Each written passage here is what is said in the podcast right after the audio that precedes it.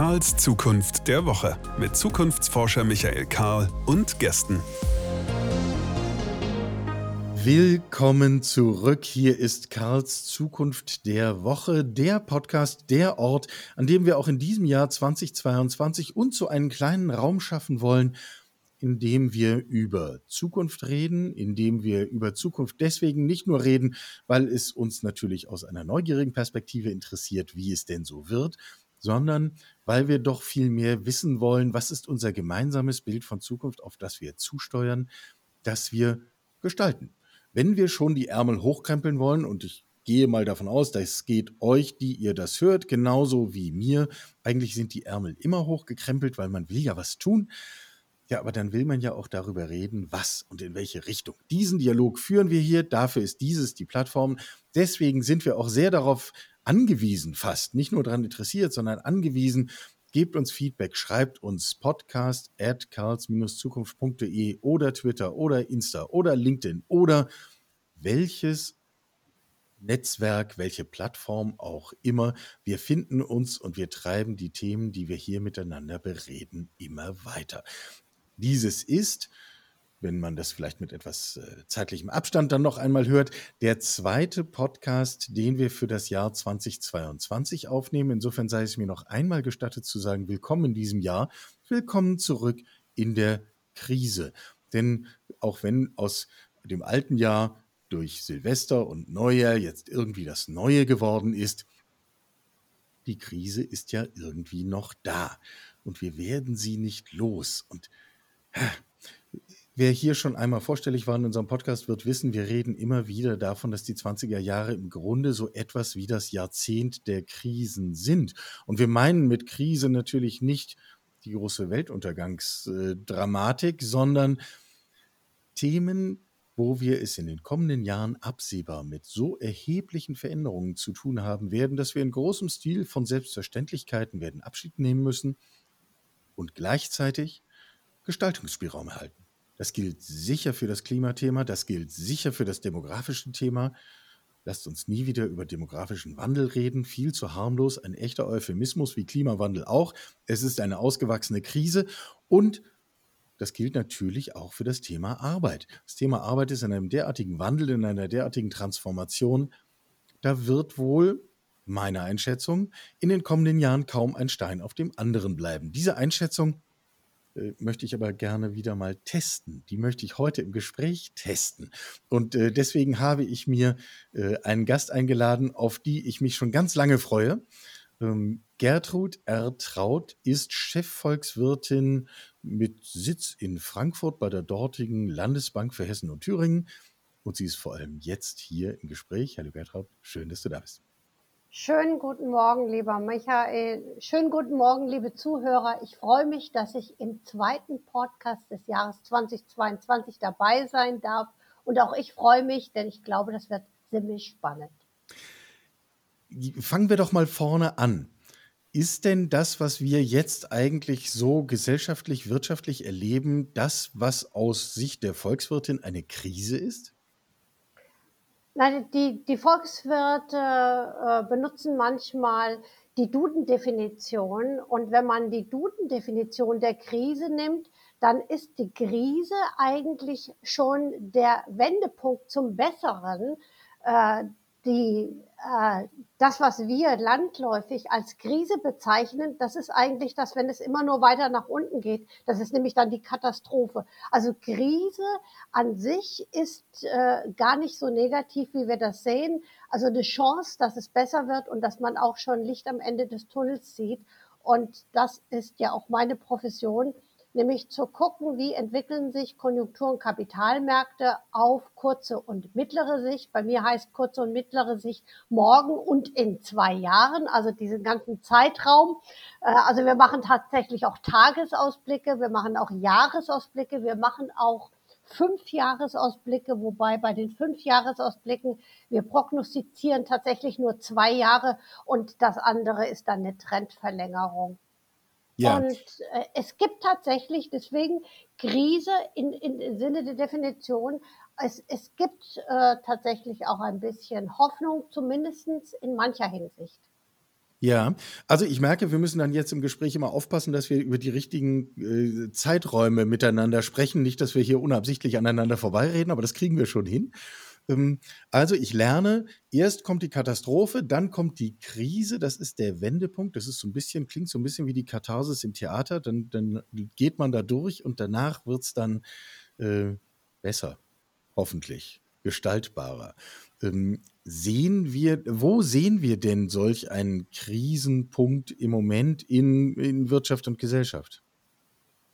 Also ich glaube, äh, und du hast das eben schon angesprochen, also ich benutze tatsächlich den Begriff des demografischen Wandels noch. Und das ist für mich das Thema was uns am meisten oder was unsere Gesellschaft am meisten verändern wird, was aber den wenigsten Köpfen bislang angekommen ist. Es wird alles anders werden. Die Kräfteverhältnisse werden sich ändern.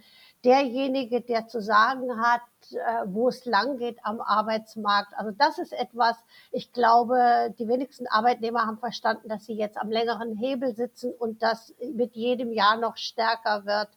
Äh, das ist aber äh, bei den, wenn man mit Leuten, mit Arbeitnehmern spricht, die haben das irgendwie noch nicht so richtig drauf. Das ist noch dieses alte Denken, der Arbeitgeber, der gibt die Richtung vor. Ich glaube, äh, und da merkt man schon, das ist ja eigentlich ganz interessant, es sei denn, man ist auf der Arbeitgeberseite und man hat Mitarbeiter und man versucht Mitarbeiter zu bekommen. Äh, und das sehen wir auch schon. Ich bin ja auch, habe ja ein Team und habe gerade in den letzten Monaten das Team auch verstärkt. Also Leute zu bekommen, das ist nicht so einfach. Ja, ich glaube ja, dass wir die Begriffe Arbeitgeber und Arbeitnehmer eigentlich falsch rum verwenden. Die kommen nämlich, da offenbart sich ja genau dieses Denken. Ein Arbeitgeber hat das knappe Gut Arbeit und er gibt es, vielleicht, wenn er nett ist oder auch nicht. Und der Arbeitnehmer wartet darauf, dass er was nehmen kann. Eigentlich ist es doch genau umgekehrt. Äh, es sind doch die Mitarbeiterinnen und Mitarbeiter, die Arbeit zu geben haben. Und der, aber der Unternehmer ist derjenige, der die Arbeit nimmt, der ja auch dafür bezahlt. Also du hast vollkommen recht. Also ich habe, ähm, ich habe ja Ökonomie studiert und ich hatte Wahlfach Ökonometrie und ich habe mich damals mit dem Arbeitsmarkt beschäftigt. Ich habe das geschätzt also wie der Arbeitsmarkt sich in Zukunft entwickelt. Und das Thema meiner Diplomarbeit war, jetzt genau hinhören, Arbeitsangebot von Frauen. Und die Ökonomen meinen mit dem Arbeitsangebot, dass ich als Person, wie du das eben auch definiert hast, dass ich meine Arbeitsleistung anbiete. Nur der Volksmund macht es umgekehrt. Wird der Volksmund das lernen in den kommenden Jahren? Also kriegen wir das wirklich in unser Denken rein, dass sich hier die Kräfte im Grunde ja vollständig umkehren, den, so wie du das beschrieben hast? Also ich habe neulich gehört, äh, also nehmen wir mal eine Branche heraus, also Gastronomie, da ist das schon sehr offensichtlich. Und da habe ich jetzt gehört, dass die Köche anfangen würden, die Gastronomen zu casten um zu sagen, oh, zeig mal, ob mir dein Laden gefällt, ob ich bei dir arbeiten möchte äh, oder bei jemand anderen. Also ich glaube, also ob wir die Begriffe ändern, das wage ich zu bezweifeln, weil sie so eingeführt wird. Aber die Kräfteverhältnisse werden wir spüren, wenn nämlich die Arbeit jetzt im klassischen Volksmundsinne die Arbeitgeber um die Arbeitskräfte buhlen. Das heißt, wer dies jetzt hört und vielleicht möglicherweise selber als Arbeitgeber, als Unternehmerin, als äh, Teamverantwortlicher, wie auch immer das Gefühl hat, hm, ich habe hier jetzt äh, so eine Menge von Vakanzen und ich möchte eigentlich gerne Leute einstellen, das war jetzt nicht so leicht in letzter Zeit, dann ist unsere Botschaft an dieser Stelle am besten, du überlegst dir eine gute Strategie, weil das wird auch nicht leichter. So ist es. Ganz im Gegenteil, es wird noch viel schwerer äh, weil, und dann sind wir ja bei der Demografie, das ist ja auch Fakt. Also wir wissen, wie die aktuelle Pyramide aussieht, insbesondere am oberen Ende bei den Älteren. Und äh, die Babyboomer, die starke Kohorte, die wird jetzt sukzessive aus dem Arbeitsmarkt rausgehen. Und dann wird die Lücke noch größer. Und wir sind ja jetzt schon quasi in Vollbeschäftigung. Und das in Zeiten, wo man eigentlich denken könnte, ja, wir sind doch in dieser Krise und es läuft ja alles nicht so super. Aber strukturell äh, überlagert das jetzt schon die konjunkturelle Entwicklung und wir sehen, Also Vollbeschäftigung ist ein Thema, an das wir uns gewöhnen müssen und dass noch viel mehr Leute eingestellt werden könnten, wenn es sie denn gäbe. Das heißt, wir müssen mit einer permanenten Mangelsituation in Unternehmen umgehen. Kann man irgendwie eine Gemeinsamkeit beschreiben von den Stellen, die dann offen bleiben? Also es gibt ja äh, sehr viele Berechnungen, was passiert äh, mit zum Beispiel äh, technischen Fortschritt äh, und auch bei Digitalisierung. Und Wäre ich als nächstes drauf gekommen, ganz genau. Ja. Äh, und, und, da, und da wurde ja in den letzten Jahren äh, immer prognostiziert, oh, es werden alle diese Jobs, das wurde bis auf sehr kleine Branchen runtergerechnet, es werden alle diese Jobs wegfallen, aber niemand hat berechnet, wo die neuen Jobs entstehen. Äh, und dann habe ich mich immer gewundert, dass man da keinen Nettoeffekt ausrechnet, um zu gucken, was wird neu und was wird alt. Äh, und so ähnlich wird es halt äh, auch sein bei der Frage mit der Demografie und den anderen Themen. Äh, es werden die Jobs wegfallen, die erstens keiner machen will. Es werden die Jobs wegfallen, wo technische Innovationen jetzt viel besser und effizienter sind. Und das werden natürlich auch die äh, Unternehmen, ich benutze jetzt mal das Wort Unternehmen, damit wir äh, unsere Zuhörer nicht ja, genau, ja dass die Unternehmen die Jobs wegfallen lassen, äh, wo man Produktivitätsfortschritte, also Effizienzen hinbekommt und wo vielleicht auch Maschinen das machen können. Äh, und dann merkt man schon, okay, was können Maschinen machen? Äh, das ist ein großes Spektrum und da ist natürlich Digitalisierung ein Thema. Und ich bin ein grundoptimistischer Mensch. Ich glaube, dass sich das mittelfristig auch einpendeln wird, dass man die Leute genau dahin setzt, wo, sie einen großen Nutzen noch bringen und die anderen Dinge, die lässt man durch Maschinen oder technischen Fortschritt äh, wegfallen.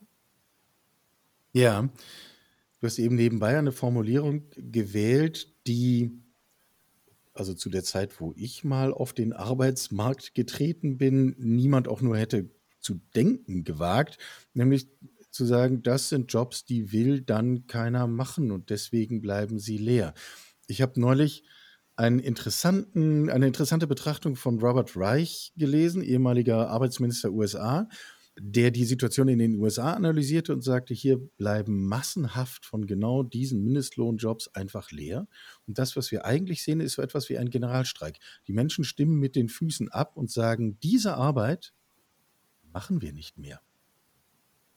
Siehst du eine ähnliche Entwicklung hier? Also bei uns äh, zieht sich das durch äh, alle möglichen äh, Branchen durch und auch alle möglichen Qualifikationen. also es fehlen jetzt schon nicht nur Leute bei einfachen Arbeiten, sondern es fehlen auch schon Leute bei komplizierten Arbeiten. Ähm, ich wäre ein bisschen vorsichtig, das so pauschal zu sagen, weil die Präferenzen sind ja auch unterschiedlich. Es gibt auch Jobs, die einfach sind äh, und die vermutlich bleiben werden, weil nicht jeder möchte sich in seinem Job vollkommen verausgaben. Nicht jeder hat eine Qualifikation.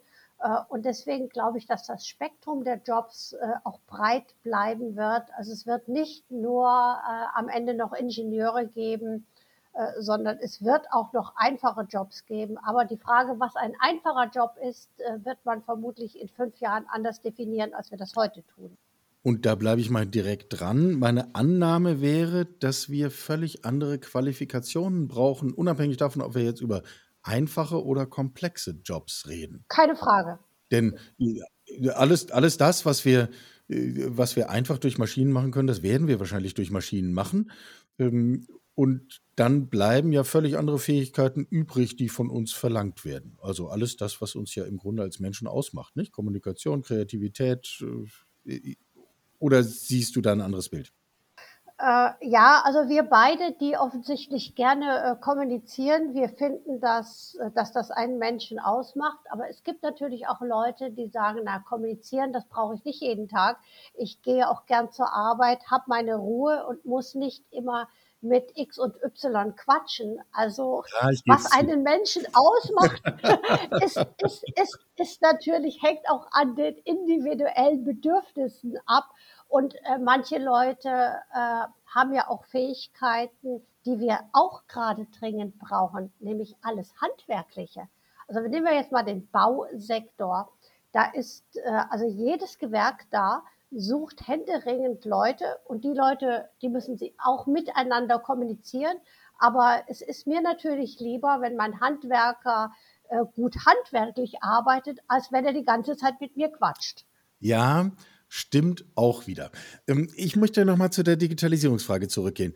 Äh, wenn wir so über die Zukunftsperspektiven, also mein zeitlicher Horizont, zehn Jahre voraus, reden, dann begegnen mir immer zwei gegenläufige Tendenzen. Und die einen stellen sich hin und sagen, wir werden alles automatisieren, was wir irgendwie automatisieren können. Damit fallen massenhaft Stellen weg, die wir einfacher, effizienter, mit Maschinen aller Arten, ob das jetzt Produktionsmaschinen oder Computer oder was auch immer sind, be bewerkstelligen können.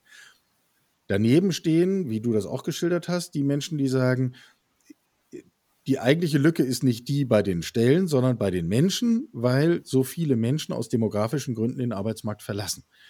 Welche dieser Wellen ist jetzt höher? Welcher dieser Effekte ist oder, oder nivellieren die sich? Also ich äh, nehme jetzt erstmal die Historie, bevor wir in die ja. Zukunft gucken. Also in der Vergangenheit war es immer so, dass technische Innovationen zu mehr neuen Jobs geführt haben, als Jobs weggefallen sind. Wir hatten keine massiv ansteigenden Arbeitslosenzahlen bei technischen Innovationen, industriellen Revolutionen, sondern es wurden viel mehr neue Jobs geschaffen. Deswegen glaube ich auch, dass der Fachkräftemangel, der Mangel an Leuten, äh, die Demografie das größere Problem ist äh, und dass die Leute, die ihre Arbeitsleistung anbieten, äh, entscheiden darüber, was sie am Ende machen wollen. Äh, so wie wir das eigentlich nicht wirklich gewohnt sind in den vergangenen Jahren. Und also ich zum Beispiel, ich bin ein äh, Babyboomer-Kind äh, ich meine, als wir die, die Uni verlassen haben, da war Massenarbeitslosigkeit, da war irgendwie so, hoffentlich kriegt man überhaupt einen Job. Also dieses Thema ist ja bei den jungen Leuten heute schon gar nicht mehr der Fall. Die äh, Unternehmen stehen schon Schlange an den Unis, also vielleicht nicht mehr gerade in Corona-Zeiten physisch, sondern buhlen ja jetzt schon. Und das größte Problem der jungen Leute ist, sich zu entscheiden weil man denkt ja auch, wenn man einmal abgebogen ist, dass man nur noch in diese Richtung ist. Und das ist auch ein Stress, äh, auswählen zu müssen. Ja, wo wir über neue Kompetenzen sprachen, nicht? Das scheint mir eine zu sein, der darüber nachzudenken, was möchte ich eigentlich in den kommenden fünf bis zehn Jahren machen und tatsächlich nicht nur rational, sondern auch emotional zu verstehen. Und es ist völlig in Ordnung, wenn ich dann in zehn Jahren was anderes mache.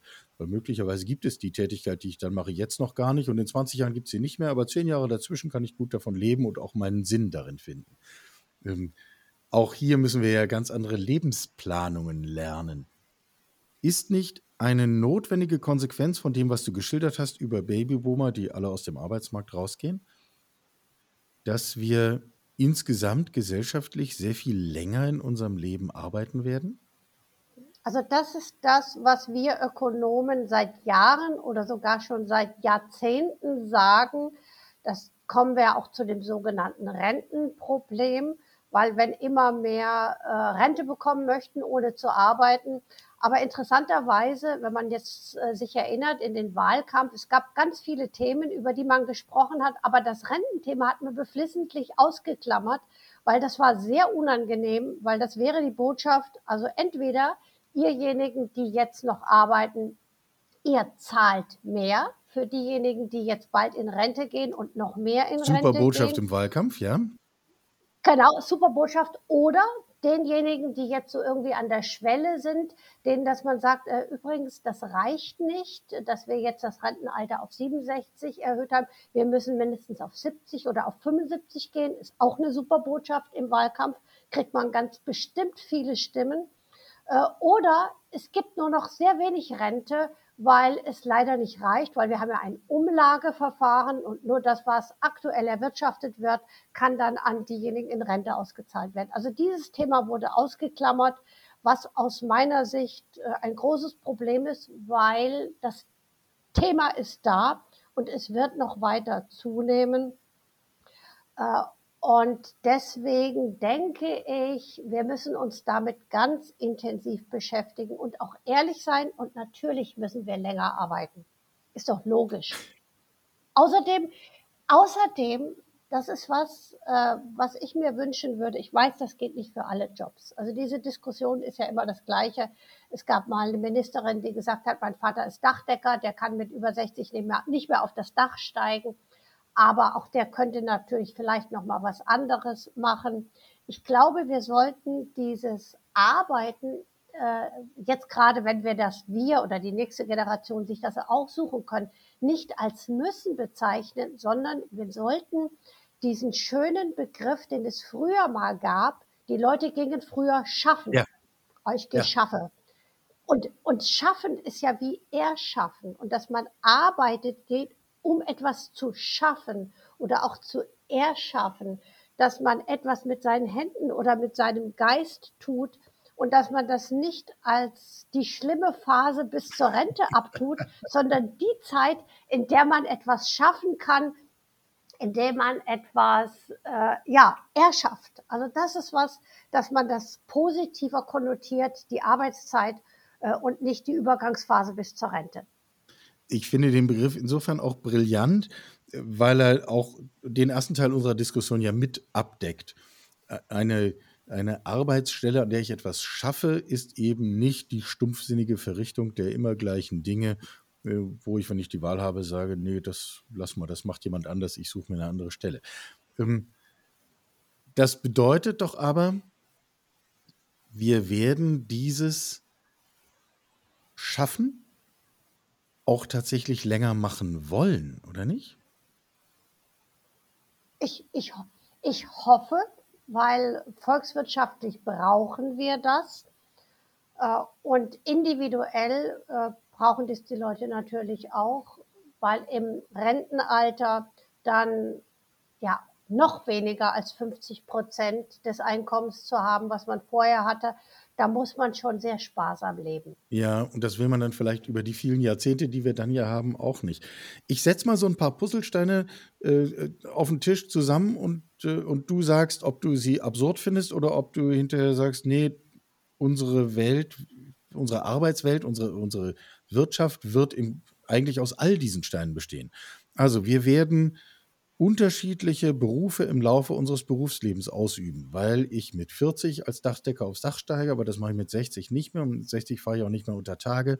Ähm, wohl aber bin ich mit 70 vielleicht ein besserer Berater, als ich das mit 20 gewesen wäre. Ähm, wir werden also immer wieder neue Berufe lernen. Wir werden Azubis haben, die 50 sind und uns nebenbei fragen, was will ich eigentlich einem Azubi mit 50 beibringen? Das sind mutmaßlich andere Dinge, als ich einem Azubi mit 16 beibringe, äh, weil der oder die ja schon gelernt hat zu arbeiten. Wir werden möglicherweise zu ganz unterschiedlichen Volumina von Arbeit im Laufe unseres Lebens kommen, weil wir dann sagen, naja, dann mache ich mit 40, wenn die Kinder klein sind, arbeite ich andere Stunden als mit Mitte 50, wenn ich mich fit fühle und andere Prioritäten in meinem Leben setzen kann.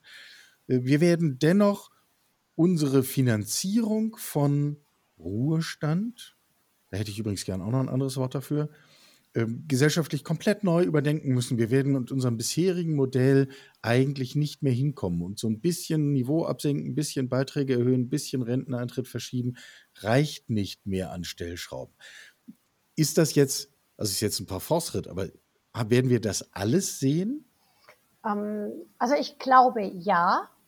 Äh, und äh, also ich denke, dass es viel besser wäre, äh, wenn man zu einem Modell zurückkehrt, wo man nicht auf etwas hinlebt, sondern wir wissen ja gar nicht, wie alt wir werden. Und wir wissen auch, das zeigen die Daten, dass wenn jemand in Rente geht, sehr häufig die Leute dann krank werden, mhm. weil ihnen auch die Aktivität, also sowohl die körperliche als auch die äh, die psychische Aktivität fehlt, die geistige Aktivität. Also wenn man das Leben eher so als Kontinuum sieht und nicht mit der Phase, erst lerne ich, dann arbeite ich und dann mache ich gar nichts mehr, wollen wirklich alle Kreuzfahrten machen und das ist ja auch mit Blick auf Nachhaltigkeit. Und ich will jetzt diese Branche nicht verteufeln, weil da werden wir auch Innovationen sehen, dass da auch nicht mehr so viel Dreck rausgeblasen wird. Äh, aber es wäre ja auch nicht schlecht, dann macht man vielleicht auch diese längere Reise äh, schon früher. Äh, das ist ja auch etwas, ich meine, in Corona-Zeiten ist das jetzt nicht so leicht möglich. Ähm, aber jetzt rede ich von den guten alten Zeiten. Früher war es ja so, dass man gerade entweder nach der Schulzeit oder nach der Studienzeit auch noch mal eine längere Reise gemacht hat, woanders hingegangen ist, um eine andere Perspektive einzunehmen. Und wenn man das im Leben des Öfteren macht, ohne feste Zensuren, dann lernt man ziemlich viel dazu. Die größte Herausforderung, glaube ich, ist aber für den Lernenden als auch für den Lehrenden der Azubi mit 50 weil jemand mit 50 glaubt natürlich alles zu wissen und dann kommt jemand mit 25 und sagt dem 50-Jährigen, und übrigens, äh, was du da machst, das ist irgendwie nicht so clever, das geht alles viel besser und ich weiß das besser. Also dieses zu akzeptieren, dass der Junge tatsächlich mehr weiß ähm, und gleichzeitig etwas nicht zu wissen und trotzdem etwas zu können, nämlich Erfahrung zu haben, mit unbekannten Situationen umzugehen. Also da müssen dann die Generationen anders auch miteinander umgehen, dass wer wem was beibringt, auf welcher Ebene wird neu definiert werden. Du hast vorhin schon dich als Optimistin geoutet. Das, was wir jetzt hier mit leichter Hand und großen Worten beschreiben, ist ja schon ein ziemlich umstürzender Prozess. Sowohl gesellschaftlich, wenn ich an die Frage der Neuverhandlung irgendwie, ich will jetzt den Begriff Generationenvertrag nicht verwenden, aber der Generationenbeziehungen denke, als auch wenn ich in die Unternehmen schaue und mir überlege, was eigentlich auch an Umdenken zum Beispiel in Personalabteilungen und bei Führungskräften notwendig ist. Haben wir eigentlich Grund zu der Annahme, dass wir diesen Wandel schaffen? Äh, natürlich schaffen wir das. Also das ist doch gar keine Frage. Das ist äh, äh, also erstens finde ich es gut, dass die Welt sich verändert, weil wenn die Welt sich nicht verändern würde, dann würden wir heute immer noch im Wald stehen äh, und Brieftauben durch die Gegend checken, weil wir keine äh, neuen Medien hätten. Äh, deswegen, ich bin ein Freund der Veränderung. Ich finde Veränderung an sich etwas Gutes. Also wir sollten das auch ein bisschen anders, auch da anders konnotieren, dass die Dinge sich verändern. Äh, verändern ist offensichtlich die Chance, dass sie sich zum Guten verändern, da müssen wir aktiv reingehen. Und da glaube ich schon, äh, dass das äh, eine, deswegen kommt da mein Optimismus. Das ist eine Riesenchance. Es kommt nicht von alleine. Wir können es gestalten. Und jeder kann daran mitarbeiten. Und äh, das ist so wie mit diesem, äh, wir müssen arbeiten. Man könnte auch mal sagen, Veränderung, super, finde ich toll, äh, weil ich nehme ein anderes Beispiel aus vom Wetter. Es ist doch gerade so schön, dass wir Sommer und Winter haben und dass wir dann an, an so einem Tag äh, wie heute, wo das Wetter so richtig schlecht ist, äh, das kann man sagen, okay, das ist ein Tag zum Entspannen, da sitzt man drinnen, da macht man Podcast, aber dann kommt der schöne Tag wieder, wo man rausgeht und dann hat man den Unterschied zwischen diesen Jahreszeiten, zwischen den Aktivitäten. Äh, und dann weiß man das andere viel mehr zu schätzen. Also ich zum Beispiel, ich finde auch Nebel toll, weil Nebel entspannt mich unheimlich und dann, dann lehne ich mich zurück und beim Autofahren ist es zwar furchtbar, bisschen hinderlich, Frage, ja. hm. aber bis, bisschen hinderlich, äh, aber wenn der Nebel wieder verschwindet, dann sieht die Welt viel, viel klarer aus als vorher. Also die Veränderung ist etwas Positives und ich glaube, das hätte ich mehr, gerne mehr betont, dass wir uns freuen sollten, dass die Welt sich verändert. Ja. Also jetzt kann ich dann einen Punkt zurückgeben, den du vorhin schon mal gemacht hast äh, beim Stichwort Kommunikation. Ich glaube, wir beide äh, sind A eher an Kommunikation als an Nicht-Kommunikation interessiert. Und äh, sicher braucht es jetzt unter uns nicht viel, dass wir uns darauf einigen können.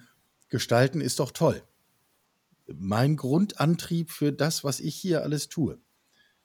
Aber was brauchen wir, um daraus tatsächlich so etwas wie eine breite, fest verankerte, selbstbewusste Haltung zu machen, die jetzt nicht nur dich und mich einschließt, sondern sagen wir mal größere Teile unserer Gesellschaft.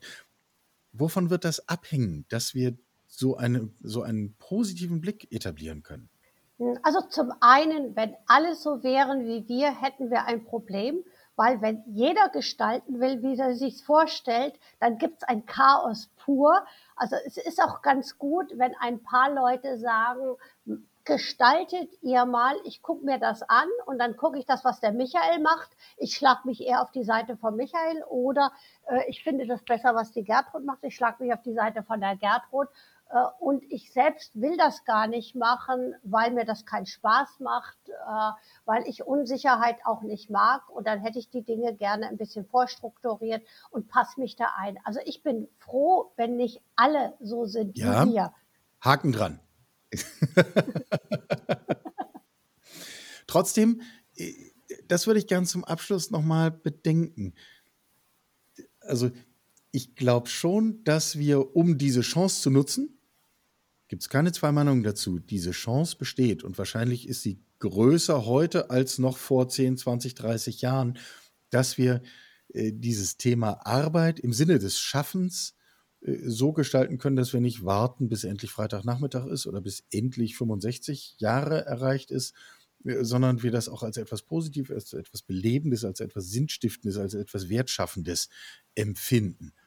Aber was brauchen wir in unserer Gesellschaft, damit das sozusagen eine breit getragene Überzeugung ist? Also das ist, äh, also die Frage ist extrem gut und extrem schwer zu beantworten. Ich glaube, das wird die Zeit bringen. Und wir diskutieren ja jetzt auch in der Krise immer wieder. Es geht ja um Wertschätzung. Aber äh, Wertschätzung hat mehrere Komponenten. Das eine ist die materielle Wertschätzung.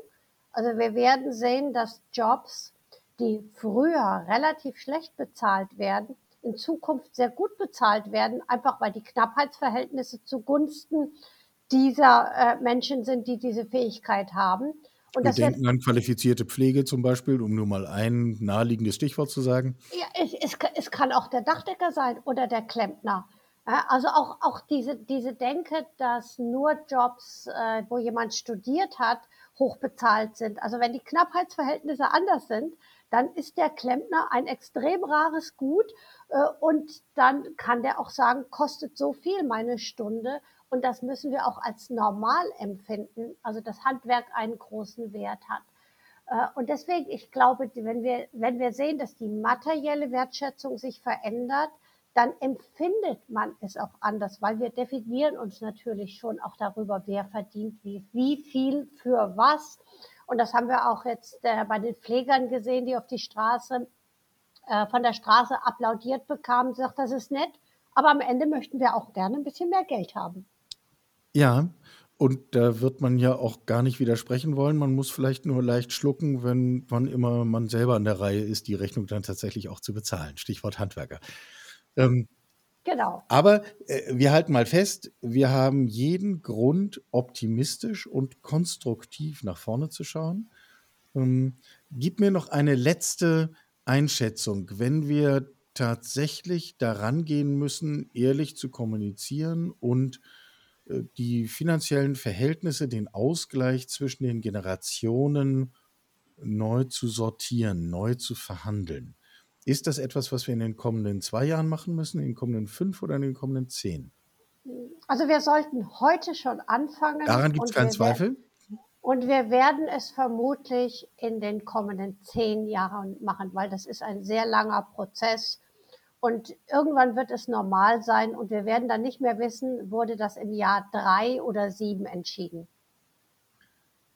unser optimistischer Blick nach vorn auf den Gestaltungsspielraum rund um die Krisen, die wir erleben. Und wir haben am Anfang gelernt, erst ist die Katastrophe, dann ist die Krise. Wenn wir die Krise erreicht haben, dann haben wir schon Grund äh, zu lächeln, weil es sich dann in eine konstruktive Richtung wendet. Gertrud, herzlichen Dank für deine Zeit. Gern geschehen, dir einen schönen Tag. Danke ebenso. Sie hörten Karls Zukunft der Woche, ein Podcast aus dem Karl Institute for Human Future.